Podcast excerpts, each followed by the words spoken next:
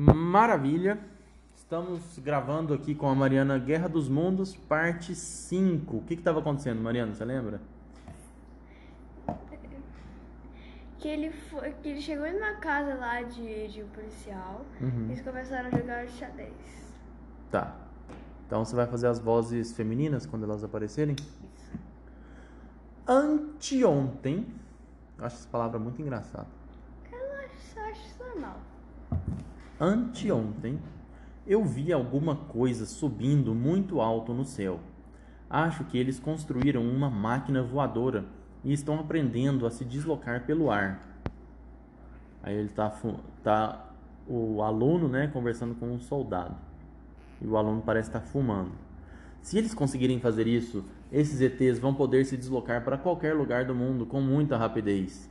Se a gente também pudesse voar, esse livro é antigo, né? Na época não tinha avião. Eles encontraram boas condições para se instalar na Terra e não parecem nada preocupados com as nossas armas mais potentes. Isso não pode ser chamado de guerra, diz o soldado. Na realidade, nunca foi. Assim como não seria possível míseras formigas guerrearem contra seres humanos. O que, que ele está falando aqui?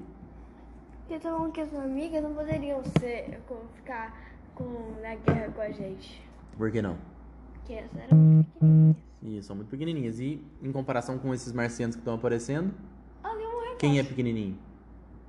As formigas. As formigas também são pequenas, mas a- ele- os marcianos estão guerreando contra quem? Com as formigas? Ou com as pessoas. Então, as pessoas são pequenininhas? São sim, perto dos São. marcianos. Só. É isso que o soldado tá falando. Ó, aqui ó. E nós somos formigas comestíveis, soldado. Se quer saber, amigo, acho que seria importante parar de atacar os marcianos e nunca tentar enganá-los. Quem sabe se a gente deixar de se meter no caminho deles, as coisas mudem pro nosso lado. Mudaria? Acho que É só mostrarmos que aceitamos a presença deles, sem agressividade.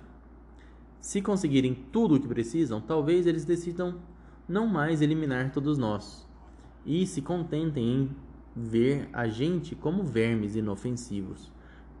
Desculpe, soldado, mas eu preciso seguir viagem. Boa sorte. Aí ele continuou seguindo viagem. Mas parece, lembra que tinha umas plantas marcianas crescendo? Parece que ele tá pegando na mão dele, não sei o quê. Ah.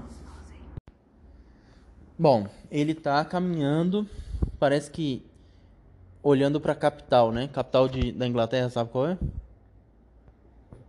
a capital de Inglaterra. Londres. é inacreditável como a cidade está irreconhecível. Os malditos devem ter acabado com todas as nossas defesas. Ninguém podia imaginar um ataque assim. E minha esposa está lá em algum lugar. Ele está correndo agora. Aí ele encontra um mendigo, parece no chão. É o juízo final, garoto. o juízo final. Aí tem uma imagem de Londres aqui, tudo pegando fogo. Ainda a fumaça é negra. Tem poucos cadáveres no chão. Espero que a evacuação tenha acontecido sem muitas mortes. Aí ele tá procurando alguma coisa, entrou na cá, uma padaria, uma padaria cheia de nada, os pães com mosquito em cima, Podres. tudo podre, é, tudo velho, mas é melhor que nada. Olha, ele vai pegar pra comer. Ah, come, vai, vai. Tá aqui, ó. mal. Não tem mais ninguém aqui. Até os saqueadores acho que- fugiram ou se esconderam. Acho que já sei o que que ele vai fazer, vai vomitar. Vai vomitar? Vai. Quer ver? Aí ele comeu o pão. Ah, pf, ah, Que horrível! ele vomitou. Esse silêncio. Parece que a cidade inteira me observa com olhos fantasmagóricos. Espere, eu estava errado. A evacuação deve ter sido catastrófica. O pânico deve ter sido geral no centro. Pobre gente, tantas vidas perdidas, tantos destinos interrompidos bruscamente. Só espero que o sofrimento de todos tenha sido rápido. O cheiro de morte é mais forte aqui. Ó, tem uns cachorros comendo ali. ó. Olá! Ele entrou em algum lugar. Olá! Tudo está em estado de putrefação. Vixe, olha aqui, Mariana. Não faço ideia de onde procurar, te procurar, querida. Ele está procurando a esposa, né? É como se eu tivesse abandonado você e nosso filho que vai nascer. E em cima dele, observando, estava um marciano. Ele está bebendo alguma coisa ainda. Olá, tem alguém aí? Isto não é hora de beber, preciso me concentrar. Aí ele jogou a garrafa no chão e tem um marciano em cima dele, só que ele não viu ainda. Parece que o marciano está seguindo ele. Faz esse barulho. Foi tudo devastado, destruído por essa planta marciana. Uf, uf. Westminster, Westminster, desperta. Para onde foi todo mundo? Ah, não. Eles atacaram aqui também. Que loucura! Que pesadelo sem fim. Ah, o, o marciano não atacou ele, né? Clock. Ele parece estar com uma arma. Quem está aí? Eu tô armado. Já vi você. Pode aparecer. Eu não tenho tempo para fazer seu. Aí ele viu que era o marciano. Joguinho. Isso. Ele ficou com medo agora, eu acho.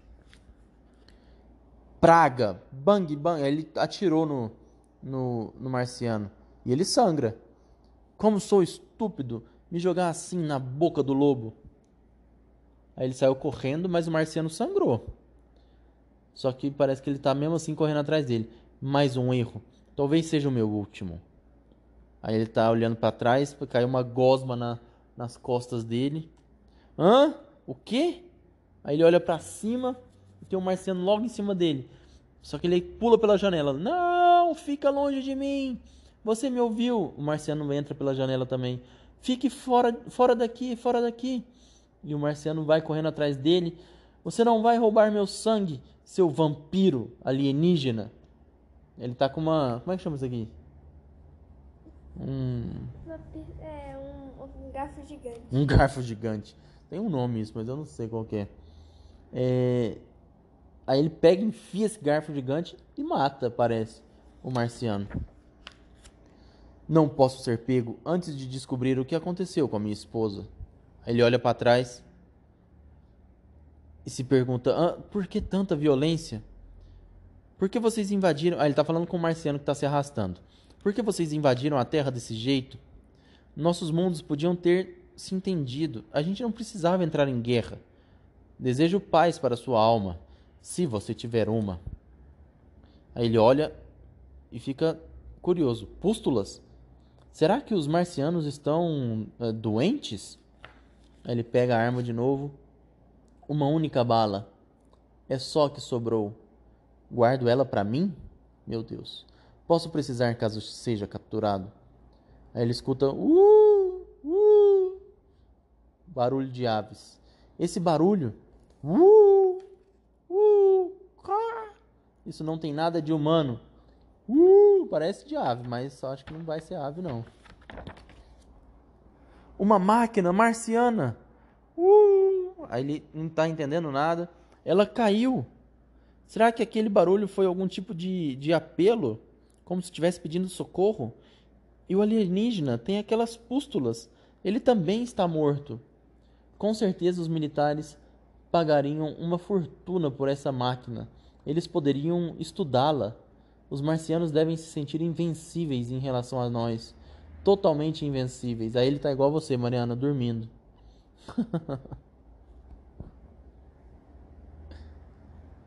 Nossa, eu dormi. Ele dormiu dentro da, da máquina marciana. Podia ter sido meu sangue sugado ou coisa pior. Nossa, que silêncio.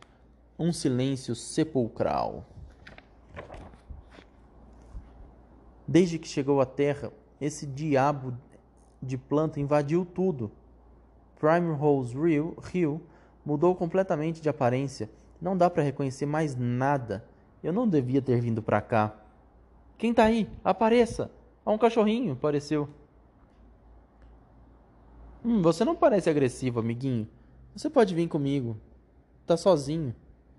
Realmente não estou entendendo a tática marciana. As máquinas foram deixadas aqui, abandonadas. Será que este lugar é algum tipo de esconderijo? O que você acha, amigo? Ele está falando com um cachorro agora. É...